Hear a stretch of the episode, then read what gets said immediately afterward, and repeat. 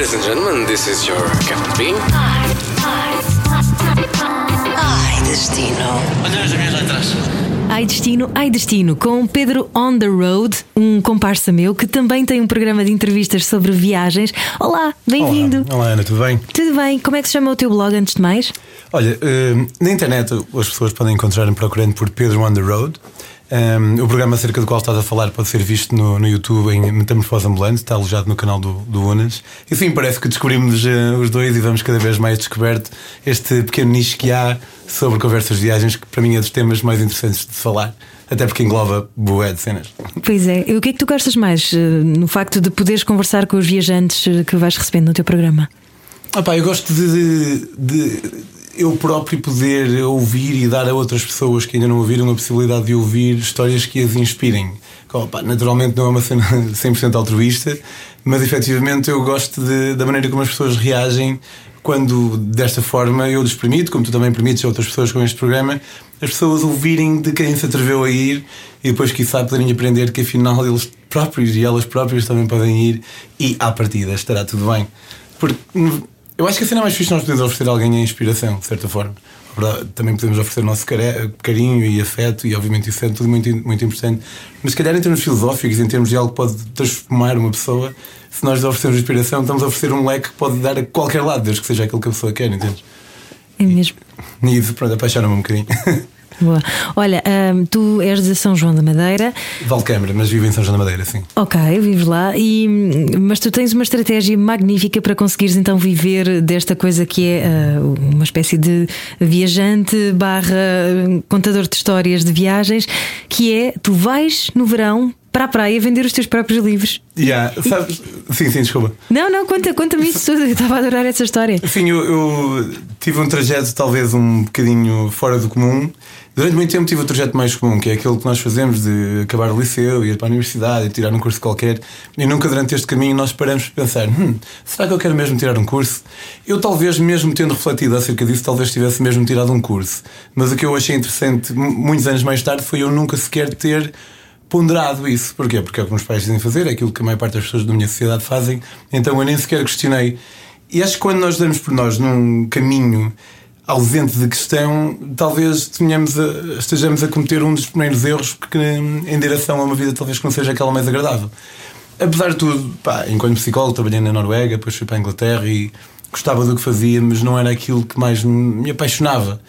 E eu tenho uma perspectiva um bocado romântica da vida, se me permites, porque eu, esta dualidade de vida e morte é, algo, é uma dualidade que saudavelmente me assombra quase todos os dias. Esta noção de efemeridade de cada momento que passa e, de que um dia vou fechar os olhos e nunca mais vou abrir, nem neste plano nem noutro, lá esteja errado. Mas isso faz com que eu queira, queira mesmo fazer a minha vida e, digo isto sem soberba, sem estar a armar nem nada, porque é o meu próprio conceito. Eu gostava de fazer a minha própria vida uma, uma espécie de uma pequena obra de arte, de alguém que, que realmente tentou sair e, e, pá, e quero olhar para trás e pensar: pode, pode ter corrido bem da mal, mas ao menos dei o, o melhor.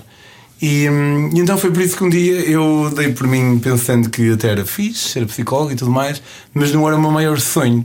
E o meu maior sonho, desde que eu me lembro do conceito de sonho, que era escrever, e, e, viajar estava logo atrás. Então um dia fui à Índia passar duas semanas em 2009 e tive a oportunidade de conhecer, lá está, não exatamente da mesma forma, mas por exemplo, quando eu e tu fazemos este tipo de programas e outras pessoas podem ouvir acerca de outras pessoas que fizeram algo diferente, eu próprio também na Índia acabei por privar com uma data de gente que andava a viajar um ano e dois anos e três anos e de repente eu percebi que eu também podia fazer aquilo, porque eles não eram nenhum super-heróis, tipo, não eram carne e osso como eu.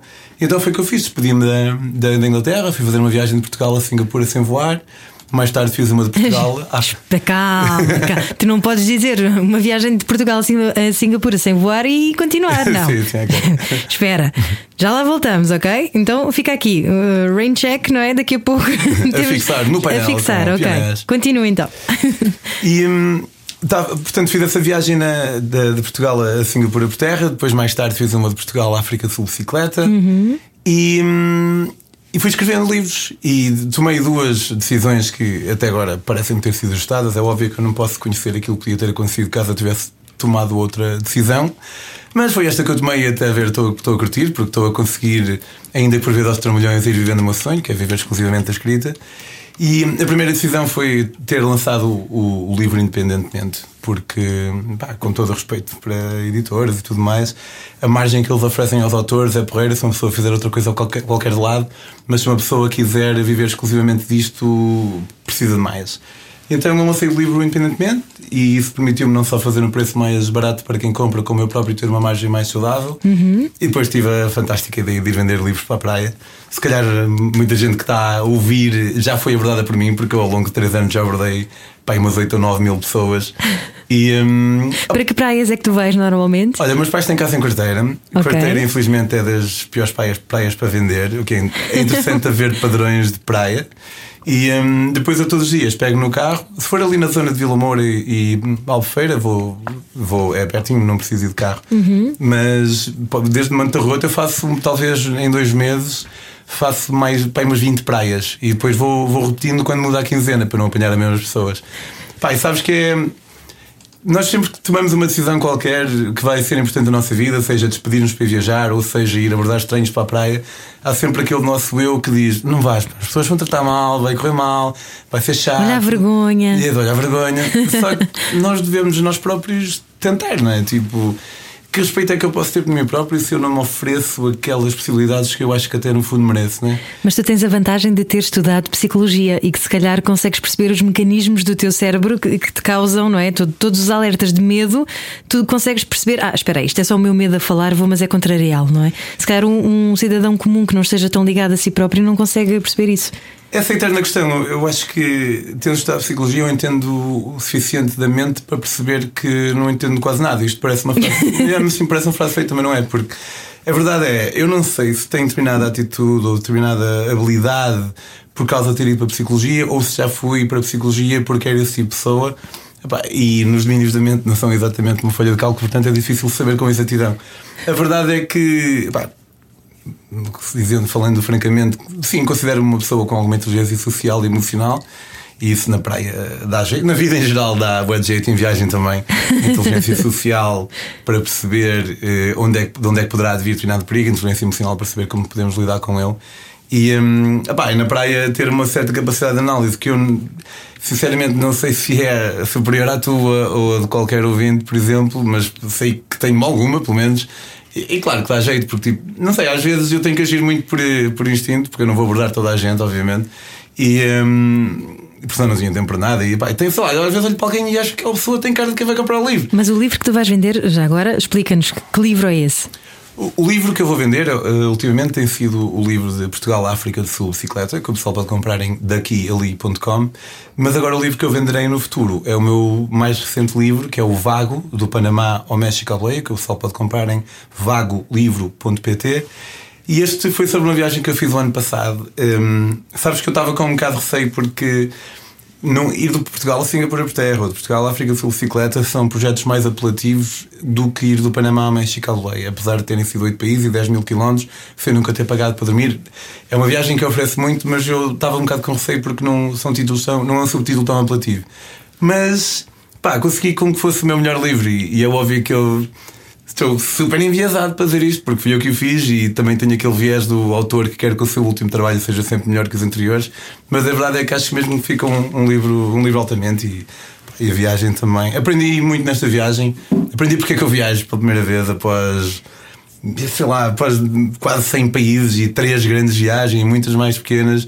E após terem perguntado 1745 vezes porque é que tu viajas? Porque é que... Eu finalmente aprendi, percebi porque é que eu viajo nesta viagem.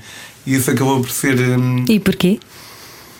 eh, olha, eu, por exemplo, quando eu estava na África do Sul, ou melhor, quando eu estava a caminho da África do Sul, as pessoas faziam-me essa pergunta toda a hora e, e o pessoal não percebia. Tipo, quando eu dizia que estava em África a pedalar porque queria conhecer culturas e etc, isto e aquilo, as pessoas olhavam por mim com aquela cara de olhos semicerrados dizendo: Ok, ok, ok, ok, mas porquê? E, ah, porque... e então eu acabei por, por dominar uma espécie de frase que explicava aquilo que eu fazia, que implica quanto mais nós conhecemos de culturas distintas da nossa, mais nós nos podemos tornar eh, não tão absolutistas em relação ao domínio do correto e do errado. Eu também não sou relativista moral total. Eu acho que há efetivamente alguns, algum verdadeiro absoluto, errado e correto, mas grande parte deles é, depende um bocadinho da perspectiva de onde nós olhamos. Mas este ano, ano passado, no Belize, Pá, eu estava à volta de uma fogueira e. Uh, Ele pessoas... disse Belize, não foi beliche. Eu sei que toda a gente está a pensar beliche é o mais perto que eu tenho, mas não, é Belize. Belize, sim, ou Belize. Eu, costumava dizer Belize e depois a minha namorada dizia, minha esposa, mas tu és brasileiro. E eu, Belize, Belize. Ok, Belize, pronto. E pá, estava à volta de uma fogueira, estava com uma senhora da Guatemala e uma norte-americana que tinham-me deixado sozinho para a noite no meio de uma casa no meio de uma quinta onde não havia mais ninguém num raio de, não sei, 10 km. E de repente eu apercebo-me que eu viajo para aprender a lidar com o medo de morrer. Porque eu, a minha concepção de medo de morrer tem vindo a mudar um bocado, porque não é tanto medo de morrer quanto é desagrado total com o facto de que um dia vou morrer. Eu adoro existir. Pá, esta experiência de estar vivo tem sido espetacular. É a única que conheço, é verdade, e tudo o que eu conheço acontece dentro dela. Mas, e que eu saiba, nunca tive noutro plano diferente. Mas isto é espetacular, não é? Tipo, eu estou aqui à tua frente a falar contigo e depois vou embora, vou pegar no autocarro que alguém me subiu, vou para cima para São João e vou deitar-me na cama quentinha de um chá graciete. Pá, todas estas coisas que, que nos assaltam são espetaculares. Então tenho mais pena que isto um dia vá acabar. Mas eu reparei que quando eu estou em viagem, eu não penso tanto nisso. Percebes? E, e quando, porquê? Porque eu, quando estou em viagem, eu percebo. Estás a viver o presente. E isso, e também, especialmente, quiçá, eu dou-me dou conta da minha real insignificância, percebes? Porque quando eu não saio do meu, do meu círculo, eu, eu sou uma parte importante dentro do meu círculo, as pessoas gostam de mim, mas na verdade, para o mundo, eu não importo. Isto parece um bocado triste, mas não, é libertador, sabes? E quando eu estou em viagem, eu percebo que, yeah, eu sou só mais um meu. E está tudo bem assim.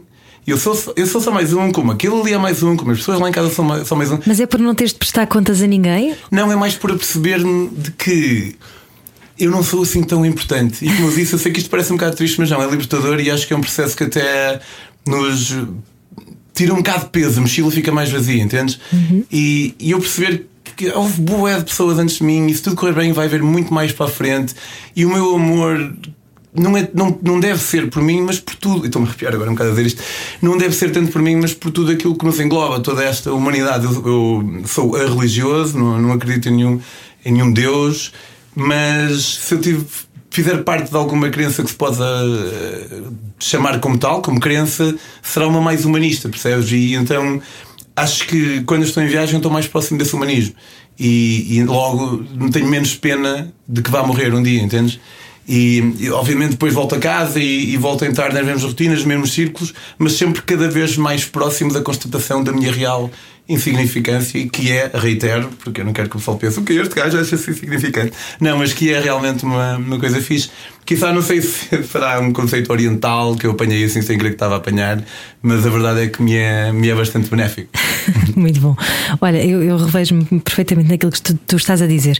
Vamos então de mochila às costas, mas com uma mochila assim bastante vazia, como tu dizias. Vamos então uh, do Panamá até ao México à boleia. Como é que te, tu metes na cabeça uma ideia dessas e como é que tu começas a fazer um, um percurso assim, uma viagem assim? Olha, no início eh, foi bastante estranho porque eu tive que apanhar um avião, obviamente, para Panamá. Quer dizer, podia ter apanhado um barco, mas. E foi a primeira vez que eu comecei uma grande viagem uh, de avião, porque eu geralmente começava de Portugal e depois ia indo por terra. E foi super estranho. Eu lembro de ter saído do aeroporto, já estava bué longe de casa, logo no ponto de partida, e eu, ok, começa aqui, não é? Do primeiro ponto da cidade de Panamá, eu apanhei a boleia de uns conterrâneos meus que estavam, que estavam, por acaso estavam no Panamá e fiquei três dias num sítio que era Playa Venal. E após esses três dias foi quando eu realmente, ok, agora vou para a estrada. Opa, e eu decidi ir à boleia porque eu queria que esta viagem tivesse algum conceito diferente, queria sentir-me um bocadinho desafiado. Então o objetivo era fazer os que viriam a ser 10 mil quilómetros entre o Panamá e o México, tudo sem pagar um, transporte e também tudo sem pagar uh, dormida. Foste sozinho? Fui sozinho, agraciado, minha esposa, como sempre, veio ter comigo a meio, veio ter comigo a Guatemala. E hum, pá, então eu lembro nesse, nesse primeiro dia em que eu fui esticar o dedo para a berma da estrada, sentia-me um bocado falso. Tipo, para que, é que, que é que eu tenho a fazer? Mas já não faço isto há muito tempo, agora que eu estou aqui, dedo esticado e o vem mesmo parar para me levar. É tipo aquele fantasminha que nós temos, como eu estava a dizer um bocadinho, sempre que, nos, que estamos prestes a embarcar numa nova aventura qualquer, Lá vem aquele fantasminha do não, não Vem as inseguranças todas acima. Mas a verdade é que o que é que eu posso fazer? Posso não deixar que ele tome conta de mim, então simplesmente esticar o dedo e sorrir e dar a minha cara de rapaz mais simpático de sempre e ir. Pá, e a verdade é que o pessoal vai nos levando. Agora, tipo, a cena é que tu muitas vezes estás no meio da estrada e passa uma hora e começas a pensar, yeah, ninguém me quer levar, mas as pessoas são bem de má onda, meu. Depois alguém para, leva-te e todas estas emoções negativas que tu tens acerca de fogo, o pessoal está cada vez mais egoísta, dá, todas estas tretas, desaparece tudo num ápice e vais toda contente. Há países mais fáceis de bolear do, do que outros. De bolear, adoro esse Sim, estou a tentar cunhar este termo. Um, há países mais fáceis do que outros. Pá, países como a Tailândia, por exemplo, são fenomenais. Países como a Guatemala são in incríveis. Tipo, quase que nem. Quase que o pessoal nem deixa de pousar a mochila no chão. Mas, mas vai dando, vai dando. Do Panamá subi para a Costa Rica e fui andando sempre até ao México. E sabes que a cena da boleia que permite-te um, ter um, um, um contacto muito mais eh, autêntico e real com as pessoas. Eh, não quero dar aqui uma de purista nem nada disso, mas a verdade é que se eu estiver num autocarro, eu posso dormir, eu posso não falar com ninguém. Tipo, à boleia, mesmo que não me apeteça e esteja cansado, eu, eu, sou obrigado a falar com alguém e, e, tento falar sempre, tento contar histórias fixes, porque seja em Portugal, seja onde for, eu, eu gosto que a pessoa que me dá a boleia que tenha uma boa experiência também para, para depois poder dar boleia às próximas pessoas. Né? Não tiveste nenhuma má experiência? Olha, eu apanhei cerca de sei, talvez 40 mil quilómetros de boleia em toda a minha vida, talvez umas 600 boleias. A pior coisa que já me aconteceu foi um gajo na Turquia pedir-me 10 euros e eu dizer que não, e ele deixa-me na beira da estrada e passar 5 minutos já estou no carro qualquer. Portanto, eu nunca tive uma má experiência. Isso não, não, não me pode permitir dizer que andar à boleia é seguro, porque a minha experiência não, não deve ser feita a ciência a partir da minha experiência. Pá, mas posso no mínimo dizer que parece-me altamente improvável que algo possa acontecer. Pá, às vezes há cenas, eu estava a ver no outro dia quando tiveste aqui a Marta, das boleias da Marta. Pá, às vezes há coisas que acontecem, mas eu acho que não só a sua alta improbabilidade, como também uma certa nossa atitude para saber como lidar quando e se elas acontecerem faz com que no total eu acho que uma pessoa sair usada para apanhar uma boleia, pá, a probabilidade é muito baixa. Então vamos lá, começamos pelo Panamá, tu voaste até o Panamá e a partir daí começaste a boleia, mas tu vais parando pelos, pelas cidades, para onde vais passando, tu sabes uh, definir a rota que queres fazer e pedes boleia especificamente para esse sítio ou vais um bocadinho ao Deus dará? Geralmente eu já sei, porque eu fazia a boleia, eu, eu só ficava em sítios onde eu sabia que tinha guarida, uhum. nomeadamente através do Couchsurfing, que é uma, uma rede na net onde o pessoal pode albergar estranhos sem pagar. E, hum, mas aconteceu, por exemplo, houve um dia em que fui à boleia e acabei por ficar a dormir no quintal de umas pessoas, porque eu estava um bocadinho mal habituado da África, sabes? Porque tu em, eu em África só. Por exemplo, eu aqui na, na, na, América Central foram 4 meses, nunca paguei para dormir, mas porque tinha as coisas um bocadinho arranjadinhas e, outras vezes, e outra razão também porque às vezes passei um bocadinho mal tive alguma solidão, foi, foi um processo interessante. Em África, eu só paguei para dormir 20% das noites, mas foi sem esforço nenhum. Tive a maior, a maior parte das vezes eu chegava a uma aldeia qualquer no meio da floresta. Ah, bonsoir, je suis Pedro, tenho um sítio obrigado a onde possa para a minha tenda. E o sol, não, temos um quarto para ti. Agora na, América Central já não é a mesma coisa. Não sei se é por serem países que têm muito mais crime, não sei se ser por eh, eu ter passado por sítios mais urbanos do que rurais e na minha experiência as pessoas tendem a ser mais desconfiadas em meios mais urbanos, uhum. mas a verdade é que assim, fiquei no. Estava a dizer, fiquei no quintal no Mossoal, no Panamá, na primeira noite depois de ter saído da praia. Depois houve um dia em que cheguei um, fui andar andando de hostel, logo no dia a seguir fui andando de hostel em hostel, num sítio que se chama Buquete, que em brasileiro é um nome bastante sugestivo. Um, cheguei a, assim a buquete e andei a perguntar de hostel em hostel a ver quem, se alguém podia dar gabarito em ver, e a troca de umas horas de trabalho, não consegui. Mas depois estava a falar com o man e ele disse-me: Te llamas Pedro? Eu, sim. E ele, Pedro Darkman? Pedro Darkman é o meu nome no Facebook pessoal, não, não de viagens. Eu, sim. E ele, mandaste um pedido na Couchsurfing. Eu, sério, agora tens para ajudar mesmo. Ele, não, porque eu não tenho sítio, mas pá, podes pôr a tua tendinha ali, de, ali ao lado e portanto podes lá. E fui andando assim, mas epá, esses primeiros dias, após ter um, saído da praia, andava a dormir no chão e acampado fora, e depois estava. Eu olhava para dentro e, e sentia algo que não era normal, sentia uma certa solidão. E obviamente escrevi sobre isso. Eu gosto de sentir, seja o que for, acho que só a culpa e o ódio é que são sentimentos que não são tão bem-vindos. Culpa porque significa que fizeste asneira. O ódio também não duvido que algo de bom possa vir daí. Agora, a solidão, ok, vamos embora, vamos sentir isso. É melhor sentir isso do que não sentir nada e bora escrever sobre isso e bora explorar este sentimento e ver de onde é que ele vem. E, e estes primeiros dias estava a sentir isso. Depois, isto já foi em. Já, a seguir fui para Bocas del Toro, também, pá, para tu veres como eu estava a sentir-me, por exemplo. Eu cheguei a uma ilha, que era Bocas del Toro, e comecei a perguntar às pessoas se eu podia pôr a minha tenda no quintal delas, e as pessoas diziam não, não, não, não. O que eu percebo, tipo, não. Posso sentir-me triste, mas não. Pá, yeah, é o espaço deles, entendo, ok, tranquilo. E lembro que há uma senhora afrodescendente que está assim cá fora, é muito velha, tem assim a mão a tremer, tem os olhos. Sabes quando as pessoas não estão velhas, que os olhos azuis começam tipo a ficar meio. Translúcidos. Yeah, yeah. E eu, eu explico-lhe, ela disse sim, que eu posso pôr a tenda no quintal dela todo ilameado. E eu digo, ok, ok, obrigado, estou- estou ali já vem, e vem já. Eu estou a fazer um vídeo para explicar o que é que tinha acabado de acontecer. E o facto de uma senhora me ter permitido. Assim, ela não me deu exatamente uma cama e uma refeição quente. Ela deu disse que sim, que eu podia acampar dentro do muro dela, mas fora da casa. E eu estou a falar para a câmara e começo tipo a chorar. E o que, que, é que se passa? O que é que comigo? Não sei. E, e a cena é que se calhar, não sei se é a tarde, o teu padrão, as pessoas dizem todas que não, então uma diz que sim, numa cena que até é bastante simples e tu ficas completamente emocionada. Ou, ou o, que, o que raio era, mas a verdade é que era algo e, e também acaba por ser um bocado sintomático dessa eventual solidão que eu estava a sentir inicial.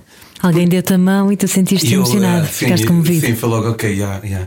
E sabes que eu acho que este tipo de bondades que uma pessoa sente, tu, se não precisas de uma bondade, não a, vai sentir, não a vais sentir tanto quanto se realmente estiveres numa posição vulnerável e necessitas, percebes? É tipo, se tudo está bem, tu podes ficar cego perante alguns bons gestos, se tudo não está assim tão bem, e é óbvio que quem me ouvir pode achar que eu sou um puto mimado, tudo não está bem, estás em viagem no Panamá, claro, eu percebo isso, mas às vezes uma pessoa se sente mais ou menos triste, não é estar a. Ai eu não devia estar a sentir-me triste, eu estou em viagem porque eu quero, porque isto é só mais uma razão para ficar ainda mais triste, é o que toda, toda a gente sabe. E, hum, opá, mas cedo não demorei muito a entrar naquele modo assim de ok, está-se bem, estou em viagem e está fixe. Um, passei para a Costa Rica. Na Costa Rica tinha um contacto de uma amiga minha que, que tinha lá uma, um contacto de uma família norte-americana. Pai, quando eu andei tipo uma semana, que eu sei que nem é muito tempo, mas dei uma semana a dormir à chuva e fora de casa. E quando finalmente percebi que ia ter uma cama, ainda por cima no seio de uma família que achei bastante interessante, foi mesmo um, um alívio, sabes? E pá, ter estado com esta família. Uma cena, eu sei que o discurso é um bocado errático, mas uh, vamos indo. uma cena que eu, que eu adoro muito em. que eu gostei particularmente nesta viagem. Uh, certamente já ouviste milhares de pessoas dizer que a razão pela qual viajam, viajam é pelas pessoas. Nesta viagem, isso não se confirmou, mas tive uma, uma adição que eu achei muito interessante, que foi não só uh, os locais que eu fui encontrando, as pessoas locais, como também os turistas. Pela primeira vez, os turistas que eu conheci deram, tiveram um certo impacto em mim. Porque não eram turistas, eram. Eu não estou a entrar naquela treta do ah, um turista e um viajante é diferente, não é isso. Eram pessoas que viviam lá, mas aquele arquétipo, aquele clássico do um dia venderam tudo e foram abrir não sei quê, na Nicarágua, um bar na praia, assim, o pessoal fazia mesmo isso. E é óbvio que se alguém não precisa de fazer, então que não o faça. Mas eu admirei boas as pessoas que eu fui conhecendo de viagem fora e que realmente tinham tido essa coragem. Que... Se é uma coisa que tu também gostavas de fazer. Não, não, não tanto. Eu, eu, eu, já, eu já fiz eh, e vou fazendo algo que se compara, que é nós fazermos aquilo que queremos fazer, mas por acaso, para mim, infelizmente, isso não implica ir para o outro lado do mundo. Percebes? Para mim, implicou abdicar da segurança de um, de um ordenado estável num país de primeiro mundíssimo, mundíssimo que era a Inglaterra, e, e abraçar o, o desconhecido. Essas pessoas abraçaram, abraçaram também o desconhecido, mas isso para eles implicou uma coisa completamente diferente. E, e se tu for aquilo que tu mais queres fazer e amanhã deixares a rádio, e, acho que não, porque olhando para ti parece uma pessoa que gosta muito daquilo que está a fazer, mas, mas se o teu sonho for fazer uh, almofadas com lado ovelhas da Nova Zelândia e tu realmente fizeres isso, eu respeito mesmo isso. Como é que tu adivinhaste? é, mas específico. Olha para ti, há um bocado estava a dizer que eu, lia, que eu poderia ler bem as pessoas, ou não, por ser psicólogo ou não, então aí tens a tua explicação. Então tu estavas a viver em Inglaterra antes de, de decidir ser viajante e seguires esta profissão louca e inesperada? Sim, estava em, estava em Birmingham e um, pá, Birmingham não é uma cidade que eu recomendo vivamente para se visitar enquanto turista, uhum. mas pá, eu estive lá dois anos e, e sabes que eu adorava conhecer todos os caminhos que eu podia ter tomado. Vê-lo ia com muito interesse.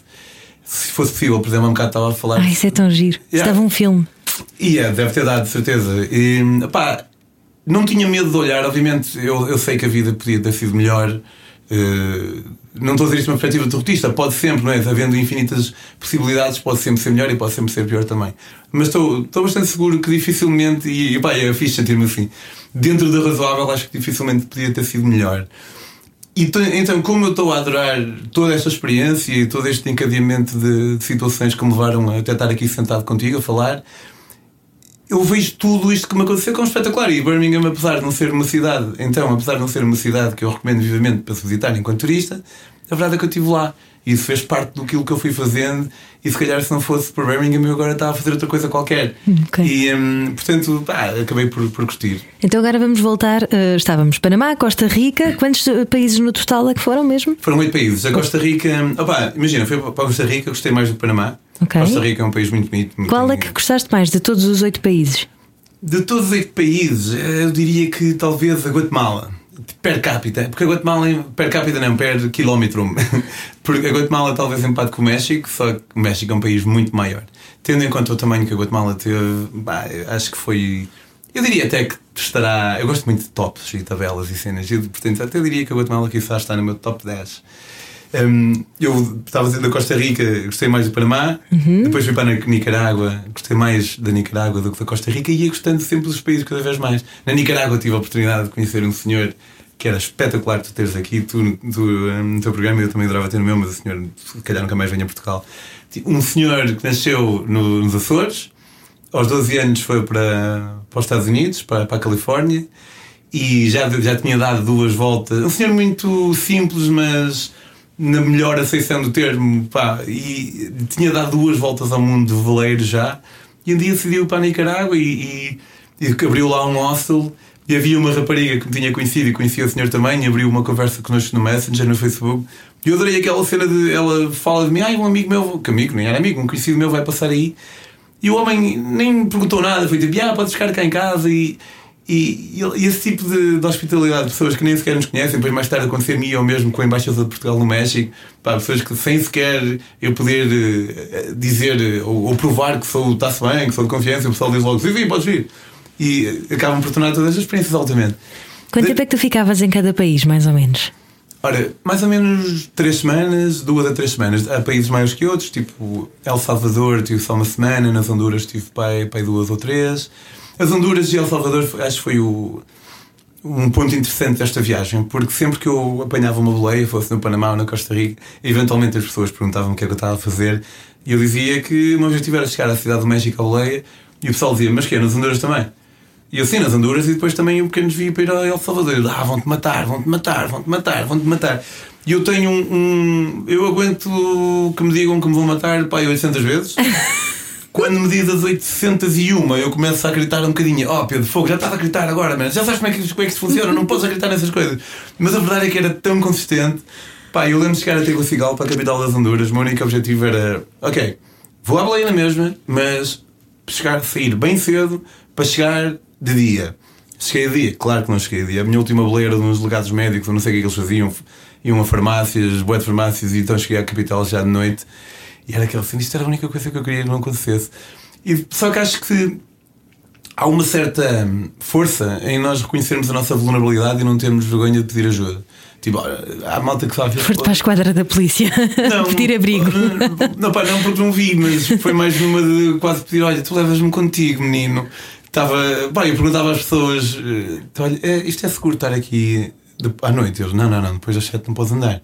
E eu: ia, ótimo, ótimo, ótimo. Mas e o que, é que, que, é que, vai, que é que acontece? Eles: não preocupes, nós vamos contigo. Eu: ok, obrigado.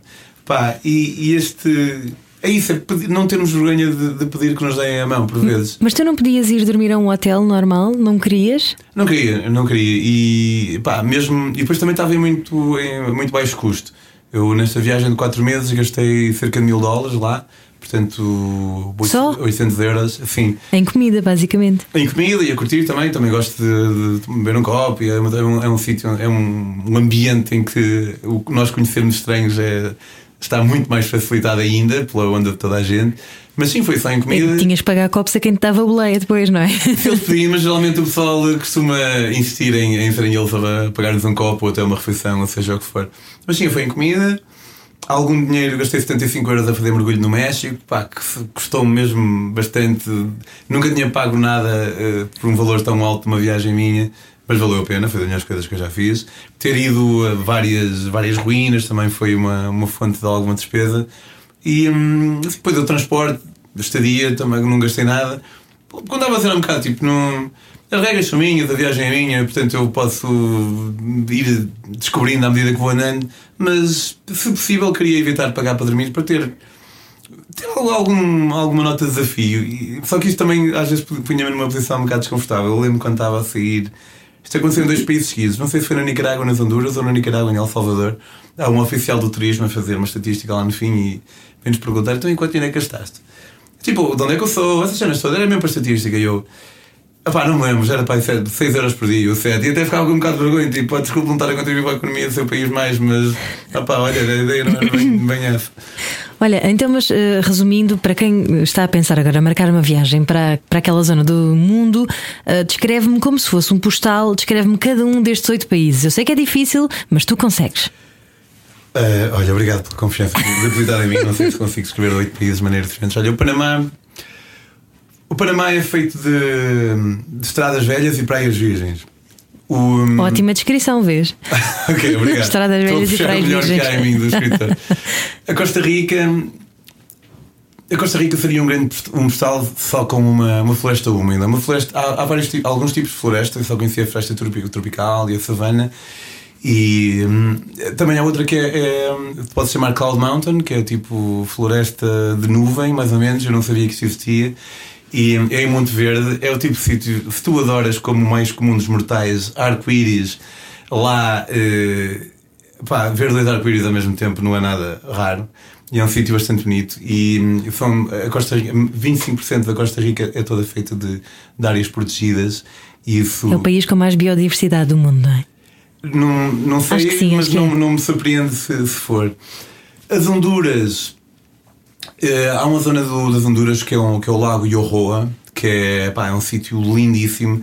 Eu nas Honduras fiz 1500, 1500 km de boleia, quando estava a dizer um bocadinho estava com um bocado de medo, mas como podes comprovar, ninguém me assassinou. E. Um, mas Pá. esse dente de ouro. Esta tatuagem na cara. Eu, eu, eu afiliei-me a um gangue. Um, opa, olha, falando em gangues, se calhar, eh, para não serem todos postais espetaculares, eu nas Honduras punha, como neste postal, punha a, a cara de um presidiário com, alta, com boas tatuagens na cara. Porque eles têm uma, uma, uma, praga que é. Isto não representa as Honduras, é só para não ser tudo bonito nestes postais todos. Um, eles têm uma praga com os gangues que são os Maras, MS-13 e MS e os M18 e, e é, é, isso que faz com que sejam países onde, para teres uma ideia, por exemplo, a taxa de pessoas que morrem por assassinato em El Salvador é 1500 vezes superior à portuguesa, per capita. É óbvio que Portugal é um país super seguro e tudo mais, mas é boa.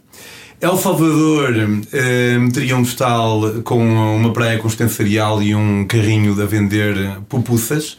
Pupussas é, epá, é tipo humus no Médio Oriente. É, há vários países que dizem que é, que é deles, mas é tipo uma panquequinha um bocadinho mais, mais alta e, e os salvadorenhos dizem que é salvadorenha, os nicaragüenses dizem que é da Nicarágua e tudo mais. Mas eu estive a fazer alguma pesquisa e parece que é mesmo de El Salvador. Um, uh, a Guatemala, pá, obviamente, será. Hum, olha, vulcões e casas pequenas às cores. Uh, sim, porque este, eh, tens esta arquitetura muito colorida nestes países. Já há uma cidade na Guatemala que é antiga, onde tu vês pá, uma casa verde ao lado uma casa azul, ao lado uma casa vermelha, e depois sempre no fim, no, no horizonte, um vulcão, e depois tu rodas a tua cabeça 180 graus e tu vês mais outro vulcão. Podes subir alguns desses vulcões e também sei que começo a repetir-me em termos de dizer que são das coisas mais fixas que eu fiz na vida. Mas, pá, mas de facto tu já fizeste muitas coisas fixas, portanto. Sim, tenho tido sorte, é verdade. E, e, e, subir um dos vulcões, efetivamente, é, é, é uma delas. Da Guatemala passamos para o Belize. Este postal é feito de gueto. Porquê? Porque eu no Belize, eu sem querer fui parar ao. Estava em couchsurfing, sem querer fui parar ao bairro mais perigoso do, do país inteiro. era daqueles que apanhava a baleia e o pessoal dizia: Não, não, Belize, Belize é fixe, meu, só não podes ir ali para o determinado sítio. Depois eu fui ver ao mapa e eu, yeah, o sítio é este. E um, epá, não, não, não me aconteceu nada. Eu nunca fui assaltado à mão armada na minha vida. Já me apareceram coisas aqui e ali. Uh, mas também no Noruega e também em Portugal já nos apareceram coisas de bolsos, mas nunca fui assaltado com violência. E então também para. Um, pá, foi uma experiência interessante estar em, estar em casa de alguém que não, que não tem nada, é sempre aquilo que nos. que às vezes é preciso nós lidarmos um bocadinho com isso, sabe? Para, para termos um bocadinho mais consciência do nosso próprio privilégio. E no. No, no México, o México é, seria um, um postal de 180 cores, cada um para um, o grau de diversidade que aquele país tem. Tipo, tu estás a atravessar o país no carro de alguém que te levou, daqueles que disseram que seriam 5 minutos, mas depois levam duas horas. E vês que é tudo super úmido e verde, e sabes que há uma cascata para ali e outra para ali. Mas depois, passado 4 horas, já estás num sítio onde o horizonte é bege. Sabes que eles, às vezes, nos filmes norte-americanos, quando filmam no, no México, eles. Hum, há uma cena que, sendo do, do audiovisual, deve saber melhor que eu, que são as correções de cor e não sei o quê. E no México, eles uh, costumam ter muito uma espécie de um filtro bege. E, e isso existe, isso existe mesmo. Tipo, há sítios em que, pelo menos na memória, existe. Na minha memória, eu a imaginar determinados sítios, eu parece que os vejo com, com um filtro bege. Quando horas antes estava a ver uma cena super, super úmida, sabes? E, um, e acho que passei pelos oito países todos. Um, pá, cada um. Sabes que muitas vezes também o nosso próprio sentimento acaba por influenciar a maneira como nós gostamos mais de um país ou, ou, menos. Verdade. O Panamá, como eu estava ainda a lidar com aquela cena de, que eu desconhecia, não sei se foi por ser a primeira viagem também que eu fiz depois de já viver com a Graciete. Eu adoro viver com a Graciete. Eu tenho 35 anos, namoro com ela há 20. Uau! Yeah. Beijinhos, Graciete. Beijinhos, querida. e um, portanto, não sei se ali aquele sentimento tão lusitano daquela velha saudade estava mais presente no meu peito, por, eh, como eu disse, ser a primeira vez que eu viajei depois de já viver com ela. Estavas a pensar, podia estar a comer pipocas com Graciete no sofá e tu para aqui sozinho a apanhar chuva. A apanhar chuva. mas isso, por exemplo, fez com que eu tivesse gostado menos do Panamá, mas não quer dizer que o Panamá seja pior uhum. que os outros, percebes? Mas, como tu, como disse há um bocadinho, em termos de pá, destes países todos, a Guatemala realmente é o país que eu recomendo vivamente. E, um, e, o México. Opa, é melhor nem ver. Todos, basicamente. Olha, está tudo no teu novo livro, não é? Sim, o Vago, de, do Panamá ao México à Boleia. Ok. Que está disponível no teu site, então? Sim, está disponível. Um, se virem isto na rádio, está em vagolivro.pt. Se virem mais tarde em podcast, estará. Eh, já, a campanha de crowdfunding já não estará no ativo, portanto, provavelmente estará em daquiali.com. Se quiserem acompanhar o resto das minhas aventuras, podem fazê-lo em Pedro Bonder Road no Instagram. Muito bem, antes de te ires embora, vais ter que me explicar uh, muito brevemente aquela história de teres ido de Portugal a Singapura sempre por terra. Portanto, quanto tempo é que tu demoraste? Como é que tu foste? Não foste a pé, com certeza, mas. Olha, essa viagem, eu foi a minha primeira grande viagem. O meu objetivo. Uh, não é bem verdade que eu fui Portugal a Singapura por terra. Eu, esse era o objetivo. E eu fui de Portugal até à Tailândia, depois tive que. Uh, perdão, até à Índia, e depois para o Nepal, e tive que voar para a Tailândia. Depois pensei, já que não faço Portugal-Singapura por terra, vou fazer Singapura-Portugal por terra. Portanto, nesta viagem, eu cheguei até. Pá, atravessei o sul da Europa toda, Turquia, Síria, Líbano, Iraque, Irão, Paquistão, Índia, Nepal. E como? À boleia. Fiz muito à boleia. Eu fui à boleia de Portugal até ao Paquistão. No Paquistão não deixaram andar à boleia, tinha que ser escoltado pela polícia. Não se percebe. tinha que ser escoltado pela polícia para evitar. Tinha que sair a cada duas horas do autocarro para assinar um, um, log a dizer que, pronto, caso eu fosse raptado, a última vez que eu tinha sido visto tinha sido ali. E, um, mas quando eu cheguei no Nepal, não deixaram voar para a Tailândia, porque o meu objetivo era ir para o Tibete, depois para a China e para a China propriamente dita e Sudeste Asiático. Não pude entrar no Tibete, então tive que voar para a Tailândia. Pensei, fogo, já que não faço Portugal-Singapura por terra, vou fazer o inverso. Desci à boleia da Tailândia até Singapura e depois, sempre sem voar, vim de Singapura até Portugal. Malásia, Tailândia, Camboja, Vietnã, Laos, China, Mongólia, Rússia, depois os países europeus todos. Nessa viagem fiz 50 mil quilómetros por terra e 20 mil descois à boleia, apesar de nunca ter andado à boleia na minha vida. E foi. Ah pá, sabes que eu tenho uma imensa saudade de mim mesmo, de, daquele eu que eu era naquele momento. Não que fosse melhor daquele, do que aquele eu que eu sou agora, pá, mas fui tão fixe, sabes? E cada coisa que nós fazemos, de certa forma, é a primeira e última vez que vamos fazer. E, e, e foi a primeira viagem, portanto, nunca mais vou ter uma primeira viagem.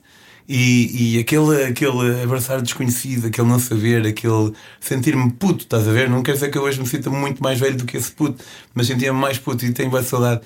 E um, lembro-me de chegar, último, chego, estou em Madrid, venho à Baleia para Porto Alegre, onde a minha namorada vivia na altura, a Graciete. E um, pá, a Baleia correu mal, tipo, fiquei, era de noite já, perdi-me. Ninguém dá Baleia um barbudo à noite, seja onde for. e liguei à Graciete para vir buscar-me.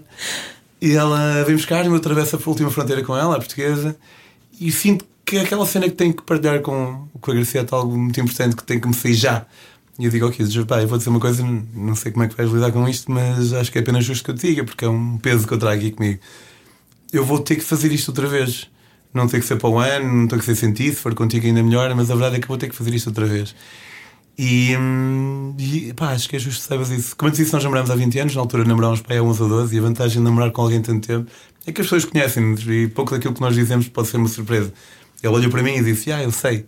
E a verdade é que. É, ela gosta de ti por causa disso, não é? ela gosta de mim porque ela gosta de mim, é mesmo claro. isso, percebes? Ela uhum. não gosta daquilo que ela queria que eu fosse, mas gosta mais daquilo que eu sou. E é óbvio que nós, pronto, devemos e podemos aceitar a pessoa que temos connosco, sempre esperando que ela seja cada vez melhor, por ela, não por nós necessariamente, mas dentro da natureza daquela pessoa, eu acho que nós não temos que mudar algo que não tem que ser mudado, entendes? E, a Garcia prefere ter um namorado e agora um marido que quando está, está, e quando vai, vai, do quando está, não está.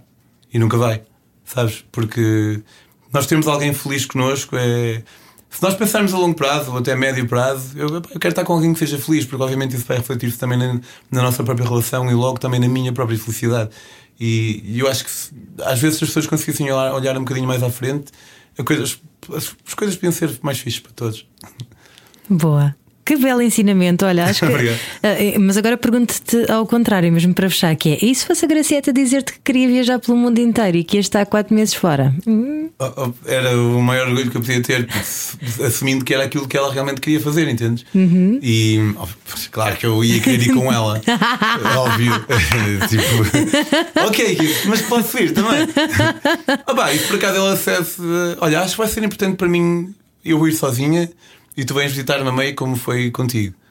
Ok, tranquilo. Então tu vais para um lado, eu vou para o outro, encontramos no meio, na boa. E eh, ia perceber porque eu confio nela, tipo, e nem digo confio em termos de traições, nada disso, confio, confio nela, percebes? Yeah. E então se ela não dissesse que era aquilo que precisava de fazer, então era aquilo que ela precisava fazer e eu respeitava perfeitamente. Boa, é assim mesmo. Pedro on the road, foi muito bom falar contigo. Obrigado. Muito obrigada, boas viagens Obrigado. e muito sucesso também para o teu programa de viagens. Sim, chama-se Metamorfose Ambulante, como eu disse. Está no canal Maluco Leda do Unas no YouTube. Muito bem, lá estaremos. Beijinhos, tchau, boas tchau. viagens. Podcast Ai Destino, Ai Destino. It's so easy. It's so easy to fly. Todas as semanas, a Rádio Comercial dá-lhe o roteiro perfeito para a sua viagem. Descarrega o podcast e apanhe boleia com a comercial. Just a ticket to ride.